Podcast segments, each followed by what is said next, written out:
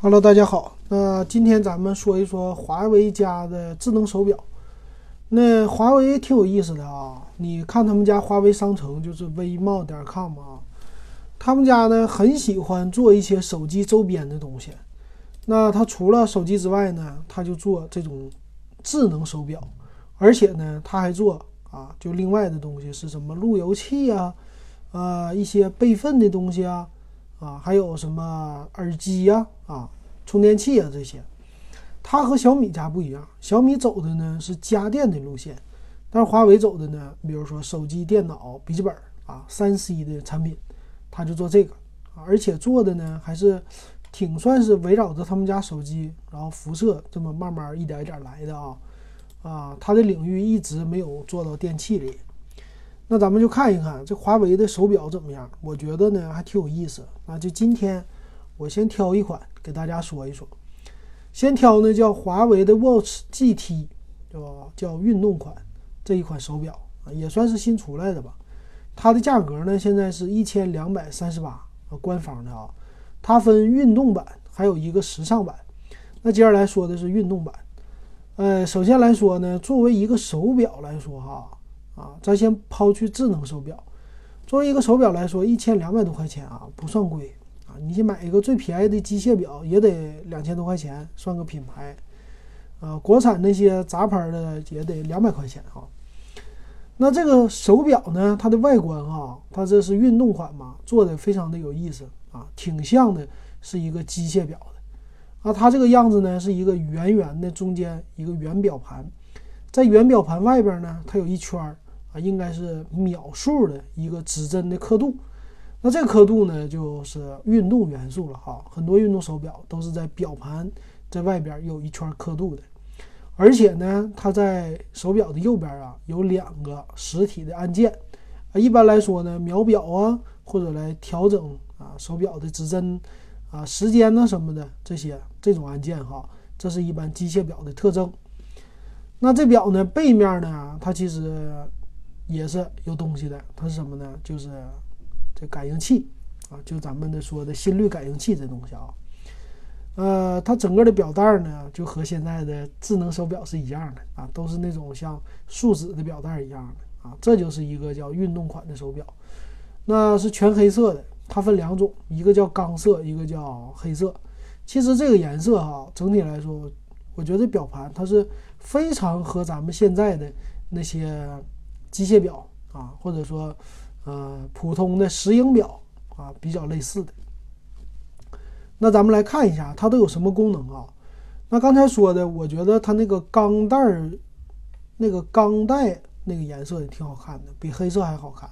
它有点商务款，它那个表带呢是也是这种树脂的，但是呢，它外边套了一层，就看起来像缝线的那种树脂啊，就是棕色的。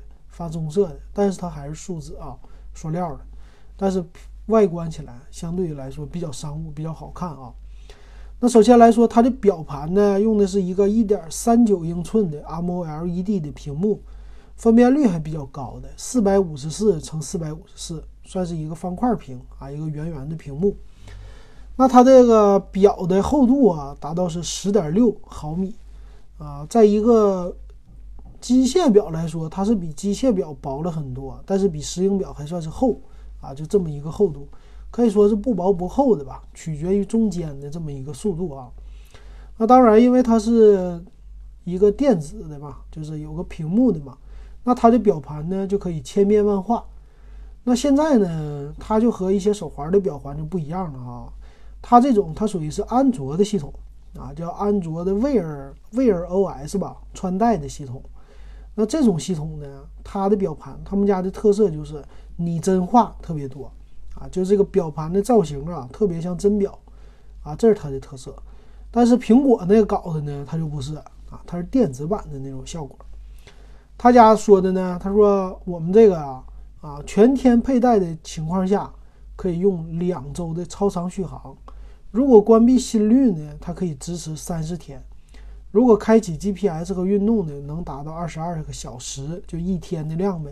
这是它的首先来说的续航方面的。那这个续航，如果说正常佩戴，要是啊，能达到两周，那就比我现在的，呃，和我现在的这个小米三差不多了哈。呃，他说他有什么呢？他这个主打应该是属于运动啊，所以它有一个叫全天心率监测的功能啊。如果你开启这个的话，那你的时间就应该是二十二小时了，就一天一充了哈。那他说呢，根据不同的肤色的人，可以来有一个精准一点的啊心率监测。那这个心率监测呢，基本上就算是一个一分钟吧，啊，一分钟测一次啊，记录一次。另外呢，它有 GPS，它不光有 GPS 啊，它内置的是就咱们现在的啊全球通用的 GPS 北斗啊，还有那个啊那个什么 GLONASS 啊，就是欧洲的那个标准啊，反正和现在手机一样的啊，就是 GPS 定位啊，可以这么说的，这是内置的东西啊，不错的。还有呢，他说叫什么专属私人教练呢？他是带一个跑步课程啊，可以记录你的心率啊，然后给你一些指导啊。就是这，但这是一个 A P P 啊，属于一个应用。另外叫有多种运动模式啊，跑步、骑行、游泳、登山、越野，各种各样的这种模式了。所以它看起来都是主打运动的。还有呢，它能防水，它是能达到五十米的防水。其实这个能力啊，和一般的手表来说已经一样了。那但是呢，这防水。他说是可以游泳佩戴啊，但我估计洗澡的时候有点费劲，因为洗澡用的是热水，啊，热水的话容易让它的里边的胶皮啊就变成热胀嘛，呃，容易进水。那一般来说，遇到冷水的时候，你洗个手啊，啊，你游个泳啊，下个雨啊都没有问题。但是你要是洗澡啊，估计就得摘掉了哈。还有呢，它因为有登山模式，所以它提供了叫。高度、海拔、气压、爬升，还有三 D 距离指南针等功能，这个主要是配合 GPS 来达到的啊。这功能。另外呢，他说有户外骑行模式啊，是因为可以监测距离、速度啊、心率、卡路里、高度、累计爬升，也是因为有了 GPS 的一个功劳。还有一个叫压力监测啊，这个压力监测呢，这技术是通过分析你的心脏变异率，就是 HRV 啊，这个呢。还比较好，这个东西呢是能够来给你预防，比如说心肌梗死啊，心脏的一些呃叫变异性嘛，因为它的这个 HRV 呢和苹果那个是一样的哈，这个东西。呃，之前苹果报的是有救人的啊，就有的人他就心脏突然就，或者说一般来说心肌梗死不是突然的，它是前两天就有问题的啊，有问题的时候苹果提醒了。所以它的我查了一下，特意查的就是心率、心率变异性啊这么一个数值啊，主要是这指标，这指标它监测到了，它就可以给你做一个提醒啊，这点来说还是不错的哈。另外就是睡眠监测，这没啥了。还有一个呢，就支持叫移动支付，它支持呢叫 NFC 公交，还有呢扫码支付啊，支付宝的啊，这点上来说也是多了一款应用的场景。啊，剩下来说就是一些日常的提醒功能了啊，这个没啥说的了。其实我觉得呢，最有意思的是它的心率监测啊，这个很适合那些心脏觉得自己心脏不好的人，或者经常有时候说啊，我不是心脏病，但我就觉得自己心脏不舒服。哎，那你配这个可以一直监测，虽然说它不能代替那个二十四四小时动态心电图，但是呢，它的频率。他说他测量，你主动测量心脏不舒服的时候呢，是四十五秒测量，然后呢叫什么心三零一医院心脏健康研究计划，反正这东西有总比没有强哈，我觉得，啊，逐渐的这也是未来穿戴的一个，算是穿戴的一个未来的趋势吧。他们家说了也有二十四小时智能监护功能，实际呢就是把你二十四小时的一个心电图啊，不是心电图啊，是心率。啊，这和心电图还不一样，它是心率的一个变化啊，来给你记录一下啊，来做一个提醒。但是它的呃那个整体的肯定不如二十四小时动态心电图这个指标那么强，因为我带过二十四小时动态心电图这个东西呢，动态心电图啊，它测量的点是不一样的，它不是说就在你胳膊上测一个心率，它是呢在你的心脏周围，它有好几个电极。啊，我我具体有几个，有四个，差不多有四个吧，电极就电极的贴片贴在你的身体上的心脏周围的，啊，那个人家来测的，所以那个呢叫一般说有什么心脏早搏呀，或者有什么人呢，他们就给你背叫背盒子，背一个二十四小时动态啊，就这么说的，啊，所以那个是相对来说医院级别的准确的啊，但那个价格比较贵哈。但这个呢，它给你的只是一个提醒啊，我觉得是这样的。那参数方面哈，它是一个四百二十毫安的电池啊，一点三九英寸的屏幕，这屏幕其实够了哈，支持触摸，PPI 都已经达到三百二十六了，挺高的了。那它用的呢叫磁吸顶针充电口，用的是 Type C 的接口，那蓝牙四点二的啊，蓝牙四点二的一个技术。支持安卓四点四以上及 iOS 九点零以上啊，这点。其他的那两个键子，一个是叫电源键，一个叫功能键啊。其他方面没什么说的了。重量，机身厚度说过了，十点六毫米啊。重量是四十六克，然后配合呢华为的智能终端的 APP 啊来管理的。然后买的时候呢，送一个充电底座，一个充电线，再加上用户手册、跑步手册。其实这个就和咱们的智能手表是一模一样的了啊，和什么小米的手环。那其实我觉得这价格还行啊，最起码跟那个就苹果的那东西比吧，它安卓机呢好就好在它的系统相对来说还算是开放哈。你要是愿意玩的话，以前我玩过这种智能手表啊，玩的时候。嗯，可以装什么今日头条啊、微信的这些，其实有的时候这系统可以装进去的，但我估计他家不一定啊能让你装进去。那还有一个呢，就是带智能手表的，其实当时我带了索尼的、带了三星的都带了。呃，我当时觉得安卓的手表最大的问题就是它的厚度啊，包括现在苹果哈，它的厚度的问题，还有一个续航问题啊，就这两点做的不太好。其实现在呢，我戴习惯了这种手环以后啊，就我的电子表已经不需要了，普通的手表也不需要了，啊，很习惯每天二十四小时戴着，只要有电我就戴着。那它要是能坚持两周啊，要实时测心率，能坚持一个礼拜，其实都已经很好了。但是如果每天一充，我觉得还是有一点麻烦啊，就做不到二十四小时监控，因为你想，你能最高支持到二十四小时。二十二小时，那你没事儿你就得摘下来充电哈。你充电最少得充一个小时，啊，那你充这一个小时的时间呢，就耽误你的心脏的测量了，啊，一般来说呢，就晚上睡觉的时候这一个测是最好的，白天的时候呢，早上起来可能刷牙的时候你充电，啊，这么的一天一充好。但是毕竟它这个东西还是，呃，比小米那个好一点啊。如果说小米的小米手环三。它要是带这个叫什么 HRV 这功能啊，如果带它那功能的话，那我估计这种智能手表就可玩性又差了一些啊。那种手环类的东西可玩性又强了。我觉得可能在小米手环四会实现啊。其实那个是我一直期待的功能啊。其实小米手环它应该可以实现啊，就是关键是软件的问题。支不支持的问题啊，实际硬件的功能应该差不多了。好，那这期呢，这华为的手表咱们就给大家说到这儿。下一期咱们给大家说一说什么荣耀的一堆智能手表啊，其实挺多的，他家这玩意儿挺有意思。好，那接下来时间呢，给大家说新闻。哎，新闻呢，今天是一月二十二号嘛，啊，最近这两天因为是二十四号就出来，呃，vivo。IPEX 就要出来了嘛？那现在呢，就曝光的都是他们家渲染图啊。之前呢也有说盲测，盲测出来让大家摸，他说这不是一块肥皂吗？啊，这是什么呀？没有孔啊，这说的是不是有点太夸张了啊？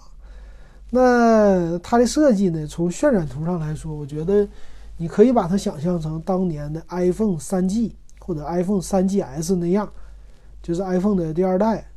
呃，很圆圆的一个屁股背景，啊，有一点呢都是金属的啊，金属的这种造型啊。其实我总感觉说这个东西看过，像谁呢？就是反正 iPhone 4S 之前啊都这样还有呢就是 iPod 啊，iPod 的背面呢就是最早那 3GS 那类的 iPod 啊，它的背面就是这种金属的，反正样子就是万变不离其宗吧。那优点呢，就是它用的窄边儿啊，尤其是那下巴比较窄了。反正它定位呢，就是叫没有任何突出的啊，非常漂亮的一个圆润的鹅卵石的手感，这么一款机型啊。其实这机型呢，之前那个华为家推出过一个啊，华为家那型号，我一时想不起来啊，叫什么？叫叫 Hero 吧？是是不是荣耀啊？那个叫什么忘了。反正那个呢是第一个出来的啊，还有之前最早的鹅卵石的这概念是，Moto 摩托罗拉推出的，啊，那个摩托罗拉的手机鹅卵石的造型非常漂亮，但是呢叫好不叫座，啊，咱咱就看看这 A-P-E-X 到时候怎么样吧啊，这第一条新闻，第二条说是锤子终于要被收购了啊，被今日头条那个老大叫字节跳动啊要被他们给收购了。主要来说呢，他们要用垂直的一些专利开发，呃，别的产品，并不是说要继续做手机啊，有这个问题。好，那第三个，第三个是摩托罗拉，摩托罗拉当年的啊叫 V 三儿，这手机啊翻盖的很经典，说呢爆出来个专利啊，他们家会推出折叠屏的啊，这 V 三儿呢，嗯，还是 V 三儿那个经典的造型，但是呢上下。是同一块屏了，是一个折叠屏啊。那爆出来的这么专利呢，咱们拭目以待吧。啊，其实 V 三当年的手感呢，确实啊摩托罗拉太经典了。当年我我后来我也没玩过，嗯，太贵。嗯，那能出来，我估计现在啊，就按照联想的现在把摩托搞成这样啊，出来再好的手机，你也不一定能玩上啊。这是联想的问题哈。咱们拭目以待吧，看看啥时候能出来。嗯，我是挺想希望，就摩托罗拉搞一点儿这种就炒冷饭，像人家那谁呀，像人家诺诺基亚一样哈，推出一点经典的手机啊，这不是不可以的嘛，让我们怀怀旧啊，怀旧其实挺爽的。怀旧的话拿回来满满的回忆，对零零后来说呢更好玩儿啊，有意思，我觉得。好，那这一条新闻。这条是叫旭日大数据公布的手机芯片的价格、处理器的，啊，它这个表格呢是出来了，都是高通的，嗯，这个价格挺贵的哈。高通呢，它是这样的，它有分最高价、最低价，还有平均价。嗯，你像那个高通的骁龙四五零这 CP 处理器啊，它的最高价是十八点六美元，啊，要按照。呃，美元来算的话，二十来算的话，二七一百四，就一百多块钱。那平均价格呢是五点七美元啊，咱们就以后按照平均价格说啊。平均价格的话就六七四十二，四十多块钱儿啊，这也是它的芯片成本。那骁龙六六零呢，平均价是十一点五五啊，差不多就是呃一百块钱，差不多这种的啊，这个是一个芯片的价格啊。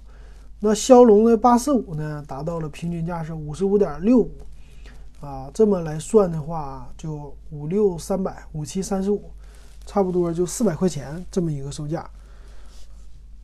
那七幺零，骁龙七幺零呢，价格是二十一点二五美元，就是骁龙六六零的将近一倍。骁龙六六零是一点五五嘛，差不多二十三，两倍的话。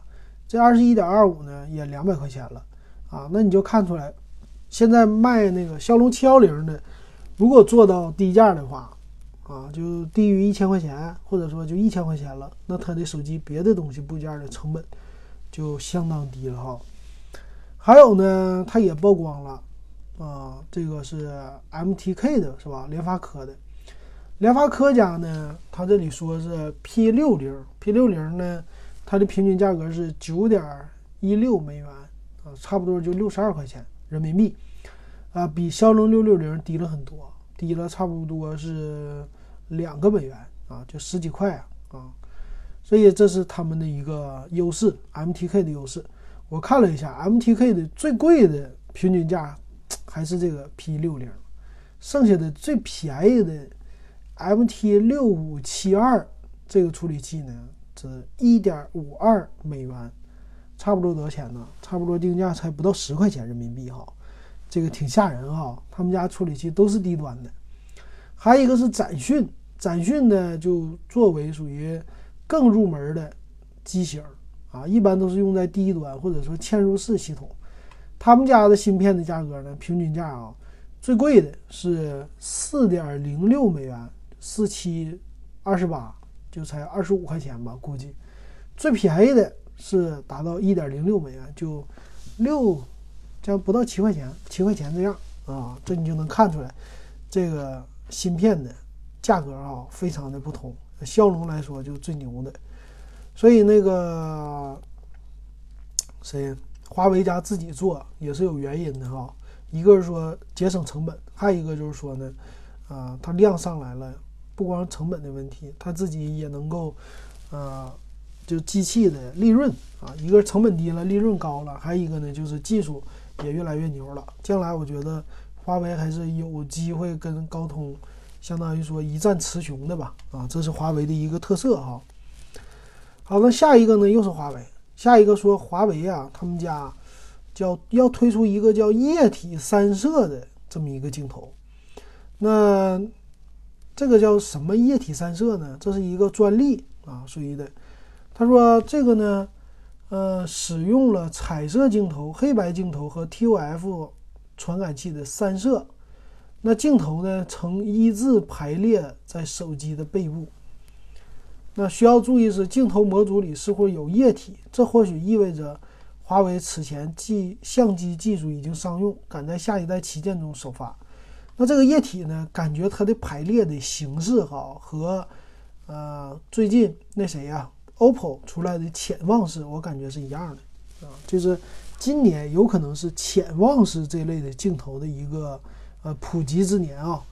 他是说呢，说两个镜头之间加入了一个液体固定透镜，这样的好处是呢，在于只需要通过改变液体两侧的电压，就能够实现焦距的变更，且成像更加清晰，失真率更低。啊，就是等于说你这个是咱们汽车上有空气悬挂，对吧？这个叫液体悬挂啊，你可以这么说，就是液体无级变速，就这么意思啊。它是家电的形式，让让这个镜头来移动啊，通过液体的方式这么一个的。他说，液体镜头并不是新鲜物啊，此前它已经运用在天文望远镜、医疗内窥镜等高端专业领域，但在手机领域，华为是啊创新首创，同时难度做的很大。主要来说呢，就是这东西它比较小巧啊，这也是华为可能又在一个技术领域里又开始。深耕了啊！华为家不是有一句名言吗？要做就做第一嘛，啊，要么就不做。那咱们就拭目以待哈。好，这这一条，下一条，下一条是三星家他们新推出的处理器叫七九零四，呃，它属于叫中低端的屏幕，是介于七八七零和九六幺零之间的，啊，要推出在他们的新的手机叫 Galaxy M 二零上，它是一个八核的设计。啊，叫一个是 1.8G 的 A73 的双核的，加上呃 1.6G 的 A53 的六核这么的 CPU。那它这个处理器的类似好像是710啊，就是麒麟710，有点类似于这种的啊，就是俩大六小这种的啊。那它支持呢是不支持 UFS 闪存，就只支持 eMMC 了。然后支持 LPDDR4X 蓝牙5.0，呃，最高是 Full HD 级别的屏幕支持。然后，呃，LTE 下行的支持 Cat 点幺二，最高是六百兆赫，这么一个它的一个频率哈。呃，它的后置摄像头支持到三千二百万，后置双摄能达到两个一千六百万支持，然后支持到 4K 的摄像。兼容 HD、H 点二六五，还有 VP 八的，还有 VP 九的解码啊，可以说在摄像头啊，或者说影音这方面还是不错的。那其他方面呢？说能这个 M 二零啊也曝光出来了，说能采用的是六点三英寸屏幕啊，搭载的是七八八五的处理器，三个 G 的内存，六十四 G 存储，八百万前置，五百万加一千两百万的后置，五千毫安电池啊，这种的三星的手机啊，在国内现在基本上就没人买。它呢，但是三星的出货量还全球第一，可见得哈，三星在欧洲的市场，可能是在非洲，非洲不一定，可能在美洲啊这一块还是有不少用户的，尤其是欧洲。啊，还有他们本国了，这是三星的一个特色吧。但是呢，它的位置对于三星来说还是有一点害怕的，就是后来居上的华为。华为它的目标就是干掉三星，成为世界出货量第一啊，这是华为一大的特色哈。那咱们也拭目以待哈。但是呢，这归根结底儿就是谁家当老大，对用户来说不一定注意哈。呃，因为咱们呢，像我们这些用户啊，其实性价比为主的，他不管谁当老大，反正你手机性价比好，我就买。但是对于大众用户呢，谁当老大很重要啊，谁是老大，我就买谁手机啊，是这种的，因为它的品牌度好了。那现在看呢，华为就是越来越好总有一天我觉得华为会超过苹果的，呃，超过那个三星的啊。好，最后一条，最后一条呢是魅族家。魅族说，今天他来了一个叫海报，叫“黑科技，明天见”。啊，他又开始扯了啊，不知道是发新手机，但我估计不可能。他说的叫隐藏摄像头。我告诉你，魅族家的啊，他的，嗯，就怎么说，邀请函玩的很另类啊，这种东西整的也很另类，但是呢，他没有什么真消息。他估计呢，明天会什么呢？他明天告诉你，预告一下。他不说黑科技明天见吗？他可能会说二月份我们要开一场发布会，啊，就是没什么期待，所以咱们就等他真正的发出来产品，咱们再说哈。我其实关注的魅族呢，是他们什么时候推出一个能够上市就开始，性价比高，然后呢上市就马上有货的机器哈，啊，不像他们之前的叉八上了很久。也没货，现在搞的呢，销量就不行了，就跟不上这时代哈，这是他们的问题。好，那今天呢，咱们就说到这儿吧，感谢大家对我这节目的支持啊。